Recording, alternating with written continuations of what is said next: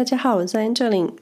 是一个经常嚷嚷八辈子都没想到会搬到瑞士定居的人。这个节目偶尔会提供各位一些瑞士旁门左道的冷知识，而这个节目也不会特别告诉你那些大家都知道的瑞士美好样貌。就希望借由这个 podcast 跟大家分享我在这个小小的中欧国家所经验的各种生活感受，可能一部分会蛮主观的，但也没有关系。因为这是我活生生的肉身体验，这里会有一些生活文化，一点点我的异国婚姻，还有不是那么负责的瑞士环境人文观察。希望各位听完节目会有各自的收获，也许对瑞士有新的想法，对于海外生活有不一样的画面，也许不合你的胃口，但也没有关系。还是谢谢你们愿意按下播放键听到这里。如果我在客观的事实陈述有误，欢迎各位到 Instagram 私讯告诉我。我会非常感激。我曾经在 Podcast 第三十集的时候分享在瑞士生活的生存技能，其中一项是开车，不是强调一定要有车会开车，而是对于在欧洲的移动，开车算是很方便的事情。当然，我身边还是有很多家庭，他们没有车也过得很好，就是个人的选择。然后我发现，蛮多来瑞士或是到欧洲自助旅行的人呢，会选择租车自驾。加上去年疫情高峰的时候，很多人选择租露营车做公路旅行。开车旅行的好处就是，你不需要拖着行李上上下下，你也不需要扛着行李移动，而且行李太重太多的话，你还要花时间找电梯。二来就是瑞士的公共交通费一来一往核算下来，不会比租车便宜。如果你的旅伴多，大家一起分担租车，还有其他产生的费用，我觉得是应该可以考虑租车的。不过租车旅行也要考虑一些细节，像是借车还车的地点，连后车厢的大小都能决定你要带多少行李。当然，今天没有要讨论瑞士租车，而且我相信网络上有不少租车攻略，但我觉得我可以分享一些在瑞士开车的经验。以及延伸出来的瑞士交通冷知识。可是先说，我还没在瑞士开过车，感觉今天分享这个主题就超级没有说服力。我就以一个副驾驶的角色来跟各位分享，在瑞士开车需要注意什么。要开车，你需要一张驾照。海外旅行的朋友就得先申请一张国际驾照。但是如果有朋友近期会搬来瑞士，或是未来可能会移居瑞士的，强烈建议先拿到台湾驾照好了，因为台湾从二零零七年开始跟瑞士相互承认两地驾照，加上瑞士跟台湾一样都是方向盘在左边，所以基本上在台湾会开车的话，其实在瑞士也可以，只是就是有一些其他的潜规则要遵守。不过要换瑞士驾照，你需要在搬来瑞士一年之内更换完毕。一年之后，你想要驾照，不好意思，你就得通过瑞士正规的驾照考试。在瑞士考驾照，你可能会花上一笔钱，这一笔钱是很大一笔，就是台北瑞士经济舱来回机票，差不多来回三趟这么多，大约在台币十万上下。但我不记得现在台湾考驾照的规定。我记得在我的年代，就是直接去驾训班上课，好像也没有实际上路练习，就是教练教完之后，直接在驾训班的场地路考笔试，然后我就拿到驾照了。听起来我就是一个危险驾驶，可是我都没有在开车，以至于现在也不太会开，或是有点害怕在瑞士开车。在瑞士考照，除了要花上一笔钱，还有很多课程要上。像是数个小时的交通理论、急救常识课程，还有一个感知课程，就是你在开车的时候需要有高敏感的周遭环境反应，以及培养高度驾驶责任的课程。随时要留意路上的人、车、牛或羊，因为在瑞士交通违规，各种费用都很高，重罚之下，没有人会想犯规，所以基本在瑞士的驾驶开车都非常谨慎。当然，你也需要一个专业教练教你开车，这些都要花上一笔钱。接着，你还有实习驾照或说学习驾照这两个等级的驾照资格要闯关，就是在确定你的眼睛视力没有问题，然后考笔试。笔试就是像前面所说的交通理论啊、交通号志等等这种常识的考试。之后你会得到一张实习驾照，或说学习驾照，有效期是两年，就是你可以开始上路。但是新手驾驶上路的时候，旁边需要坐着有驾驶经验的人来陪你开车。如果你想省下一笔钱，你可以不需要找驾训班的教练，有时候是会开车的朋友陪着你就可以了。接着等你觉得上路练习够了，就能参加监理所的路考，然后拿到更进阶的学习驾照。这时候的实习学习驾照三年有效，在这三年之内，如果你没有任何重大的交通违规，最好没有，不然这三年可能会延长。然后你就可以去办理终身有效的瑞士驾照。但是拿到正式驾照之前，你还要再参加一次理论课程的培训。上完课，你才能拿到正式的瑞士驾照。说这么多，就是要告诉各位，在瑞士考驾照很麻烦，你要花时间花钱，你才能拿到正式的瑞士驾照。因为困难重重，所以不是这么多人愿意去考照。而且在瑞士搭乘公共交通工具的交通费虽然很高，可是你考完驾照十万，买一台车了不起八十九十万，接着月月年年的缴税，然后出门要加油，停车要停车费。所以宁愿放弃瑞士驾照，就一辈子搭交通工具的瑞士人也是大有人在的。也因为考试困难重重，近几年瑞士政府在商讨放低考照标准。但是以瑞士如此缓慢的个性，要改变可能要花上几年。所以在台湾驾照可以换成瑞士驾照的情况下，如果你未来会在瑞士久留，或是你所属的国家跟瑞士是相互承认驾照关系的，就换吧。我是连机车驾照都一起换了，就是同一张驾照上面有机车跟汽车的图案。有了驾照，接着就是上路。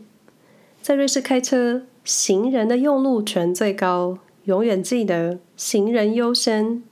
当然，在有红绿灯的情况下，一切遵守交通规则。瑞士非常重视用路权，但是很多地方没有交通号志，也不一定有路标。这时候，谁有路权，谁最大。在没有红绿灯的情况下，行人跟脚踏车有绝对的优先路权。行人想过马路，可以头也不回的就直奔对岸。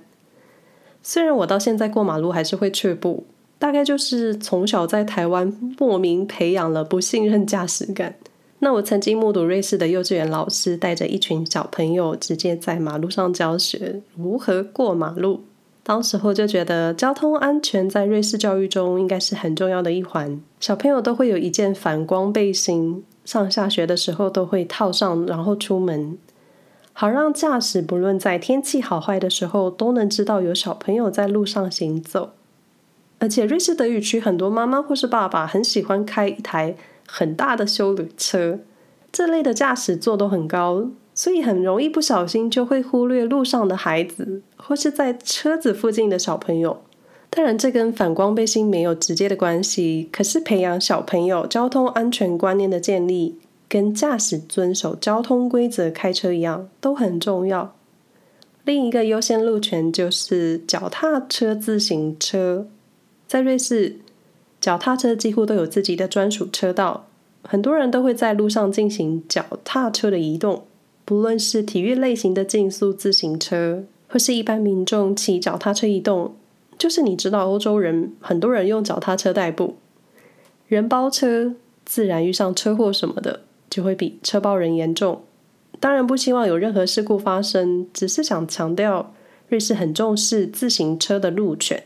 而且路上的驾驶看到前方有自行车，一般都会减速经过。然后有一天我们开车出门采购的时候，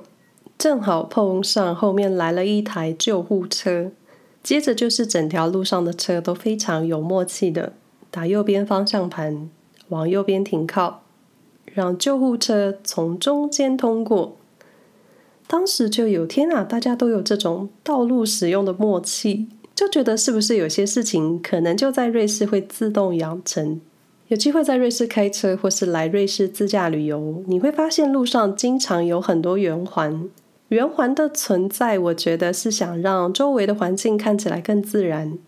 因为在路口架设红绿灯就会有视觉上的干扰，所以瑞士舍弃十字路口红绿灯的架设，让圆环很自然的跟自然环境一起存在。所以就像是让驾驶自己变相成为一种车体红绿灯，谁先过谁应该先等。一般的情况就是圆环内的车有优先通过权。如果圆环内没有车，但是其他方向都有车的话，是左边的车先过。不论你在什么方位，一律让左边的车先过。一般的小圆环只有一个车道，左边车来你就让它先过，然后你再开进圆环。有时候会有两个圈的圆环，里面的环是要给左转去的车，外面一圈就是给右转跟直走去的。所以如果遇上两个圈的环，你要左转。开进圆环的时候，就直接去内线道。但是外侧的车永远都要先让圆环内的车先过，因为在圆环内，左边的车有优先权，不然内环的车会一直在绕圈打转。但是在其他一般的路上没有交通号志的话，主要干道的车有优先用路权。在转弯的时候，是右边的车拥有优先用路权，就是你要左转，但是左边有来车直行，让他先过。因为它在主要干道，那你要左转，但是前面有车从你的右边要左转进来，它就能先过，因为它在你的右边，它有路权。听起来有点复杂，但是就是记得谁的右边没有车，谁先过。在瑞士超速是一件很伤荷包的事。瑞士高速公路的速限只有一百二十公里，我用只有，是因为我们曾经在德国高速公路上。开到两百公里，那一般瑞士城镇的限速大约在三十到五十公里，这么低真的很慢，是因为要考虑路人行走，而且你知道瑞士人很爱散步，也有一些公路限速在八十公里，然后瑞士的测速器非常精准，跟瑞士火车到站一样很精准，常常就是多个三四公里就会收到罚单，很少有模糊空间。一般在瑞士定居的人都会跟守时的养成一样，不自觉自动生成遵守交通规则的基因，所以路上很少有交通警察。想想礼让往来车辆的行为都能自动养成了，你还需要交通警察吗？但是因为很少交警，如果遇上交通警察你还超速违规，就是一种在太岁头上动土，会被罚更多。瑞士开车超速是超过四公里，四十瑞郎，相当一千三台币。超过的速度越高，罚的越多。但是在瑞士，如果你超速的很夸张，瑞士政府是有权利把你的车没收的。二零一四年的时候，一名德国驾驶高速在瑞士狂飙，然后他的车就被交警没收了。感觉德国驾驶很容易在瑞士不小心就超速。因为德国的高速公路很多路段是没有限速的，所以一旦你从德国入境瑞士，很容易忘我的踩油门，然后就会收到罚单。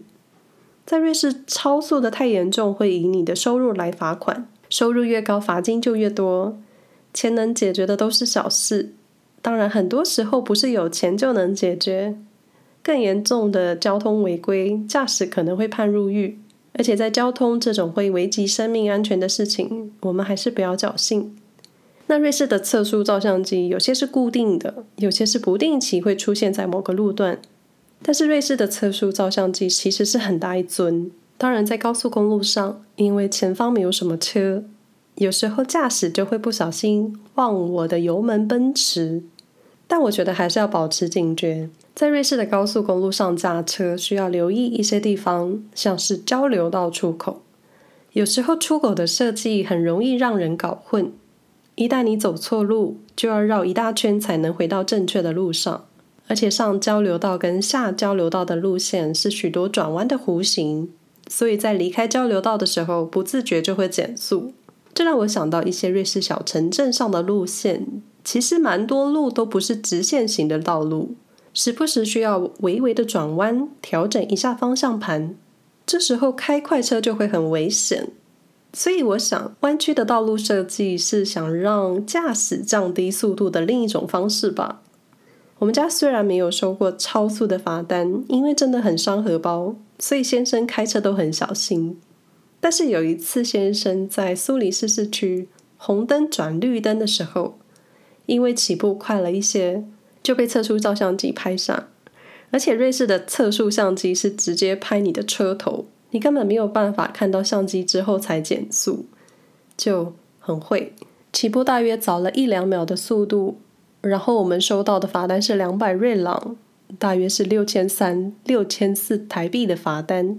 就是瑞士测速照相机很精准。因为欧洲夏天跟冬天的假期很多，所以这时候会是交通忙碌的时候。冬天应该还行吧，但是夏天出门很容易遇上比冬天严重的塞车。因为在瑞士很多道路工程都是在春夏天执行，因为冬天太冷，不会有人愿意在户外工作，可能还会觉得雇主虐待劳工，所以冬天施工的路段虽然会封路。但不会比在春夏天的路上有工作人员在车道上行走那样更需要小心开车。但我总觉得瑞士的道路施工期好像都很长，因为我曾经在同一个路段好几回，前后有两三年了吧，工程都还没结束。除了高速公路的施工之外，一般城镇路上遇上施工，工作人员都会有一个很公平又精准计算的路障设施。顺带一提。瑞士的道路施工，路面的临时改道路线指示是橘色线的，所以如果你还是参考白色线开车，又不小心开进施工工地的话，然后又不小心被抓到，你就会被罚钱。就是在瑞士，你只要犯错，先罚钱再说。在瑞士，我很少在路上看到四线道的车道，一般都是单线道或是很窄的双线道，所以只要遇上道路施工，路面就会只剩下一个车道。这时候该怎么让交通顺畅是很重要的事。让来车顺利的指示会在施工路段前几百公尺架有交通号志。我记得是一个灯切换红灯、绿灯的指示。就遇上红灯，同一个方向的车都得停下来，让对面的来车先过，然后才换灯。会抓准时间，让两方的车辆一来一往都顺利的通过。我不知道这个时间长度跟通过的距离到底是怎么计算的，因为从来没有碰过还没走完施工路段，对向的车就开进车道的事情，只觉得有够精准。在瑞士各地开车，只要离开都会区，你很容易就有各种自然的风景明信片。但也因为是要保留瑞士风景明信片，在最初开辟道路的时候就保留了很多自然。就会有很多弯来弯去的乡间道路，或是绕着山转上去的山路，所以在这类的路上驾驶需要格外留意，因为真的有些山路真的是贴着山壁，九弯十八拐上山下山。在市区开车的话，特别需要留意地面电车还有路人。地面电车的路线轨道有时候会让新手驾驶或是不熟悉这个城市的驾驶错乱。因为有些路段会有好几个电车路线经过，然后这种路面不会划线的，开车的人真的就很容易在这一区迷惘了。那在苏黎世市区有很多隐藏版的单行道，有时候会没有单行道的路标，就很容易开错路。而且我觉得在苏黎世开车的人都开车开蛮凶的，因为有时候在没有红绿灯的时候想要穿越马路，很容易被驾驶白眼，觉得你走很慢，或是他们有一种。不愿意停下来让你过的表情。既然开车，你肯定需要停车。在瑞士计时停车是要先缴停车费的，有些是小时计算，有些是半小时，有一定的停车上限时速。车主要记得停车的时间。如果你想停更久，就得回停车场缴费，因为超过了停车时间，你会被罚不知道几倍的罚金。在瑞士。户外的露天停车格会有三种颜色：黄色是私人车位，蓝色一般是当地的居民或说特定区的居民可以停车的车位。停这一区蓝色停车格的时候，驾驶只要调整计时牌的时间，放在挡风玻璃前，在白天特定的时间内呢，拥有蓝色计时牌的车主可以在蓝色的车位免费停一小时。超过时间就会开始收费。白色格是收费的车位，格子会有号码。车主停好车之后就要去自助缴费，不像是在台湾停车。在台湾就是你先停，停多久之后才缴钱。在苏黎世市中心这一带热门区域、热门时段是很难找到车位的。尤其现在苏黎世市区，市政府每年一点点、一点点减少市区的停车格，连脚踏车停车的区域都开始慢慢消失，为的是让民众尽量搭乘大众交通工具。但是就会成了一种绕了一大圈都没车位的窘境。另外，逛卖场、超市或是其他大型商场，听他们专属的停车场，也要留意缴费这件事情。瑞士强调使用者付费，满额消费抵停车费这种好事，请放心，不会在瑞士发生。在瑞士德语区的路上，存有一种景象，就是路上很多名牌车，那些众所皆知的汽车品牌，装逼、奥迪、保时捷或是宾利。光是宾利我就看了好几台，在路上是经常可以看到的，而且很多都是大型的休旅车。但我不知道在瑞士买欧洲车的价格，但肯定比在台湾买还便宜一点吧。就我先生的说法是，因为瑞士的钱大多数都在德语区，尤其在苏黎世，所以在德语区看到名牌车就是一种很正常，这算是很合理的推论吧。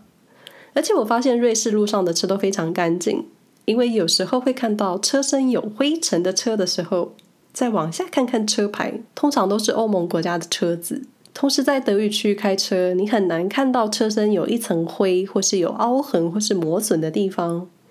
因为只要有一点点小擦撞，或是小小的损坏，瑞士住民都会立刻开车去维修，不容许车身有一点点受伤。当然，这是我先生说的啦，我觉得他有点夸张。不过路上的车很多都是很干净，感觉就是很新，跟瑞士人惜物一样，也要爱惜车子。而且我真的觉得德语区开名牌车的人真的也是蛮多的。最后一项是保险，当然提到开车或是跟车有关的事情，有很多项目可以分享。但是身为只是一个副驾驶的我，知识有限。在瑞士一旦有车，你就得保险，或说瑞士算是什么都能保的国家。因为前一阵子我们家还在讨论房子的各种险，像是失窃险、房屋损坏险，或是我们去损坏其他人家物品的险，就是各种保险，你想得到的都有。购车需要强制险，保乘客、保其他车，就是如果你有什么意外损坏了其他人的车，保险公司会赔，这是基本款。当然，你也可以继续延伸。保自己的车被刮、被偷或怎么样的，只是一般人很少会保这个项目，除非你要防邻居或是邻居的小孩刮你的车。然后一旦开始挂车牌，就要开始计算缴税。缴税这事很公平，就是看汽车引擎的马力去收税，越大颗的引擎税越高。不过说到底，我想会听我节目的朋友，可能在瑞士开车的几率不大，顶多就是租车旅行吧。但是在瑞士开车其实不会太难，就是只要遵守交通规则，不可以超速，你可以慢，但不要抢快。然后讲的自己好像很会开车一样，但我现在还在练习怎么样才能好好开我先生的车，感觉应该先帮我自己保个险的。以上内容不代表其他住在瑞士驾驶的立场，我也没办法代表任何人，我就代表我自己。瑞士生活没有攻略 Podcast 节目都是随机找一个偶数日期上架，不过近期我在录音的时候有一点无法喘气，所以我上架的频率变得比较慢。但是如果不想错过节目的朋友，可以到 SoundOn、Spotify、Apple Podcasts、Google Podcasts、KK Bus 按下订阅或是追踪。如对节目内容有任何想法，或是有想要跟我说的话，可以到脸书、Instagram 搜寻安乔林，或是搜寻瑞士生活没有攻略，都能看到我的瑞士日常。Apple Podcast 可以留下你们的星星评价，但是留言基本上我可能是看不到的，我也不知道怎么回事。就是你们怎么方便怎么来。没有留言也没有关系，各自开心就好了。再一次感谢你们的收听，那我们下回再说喽，拜拜。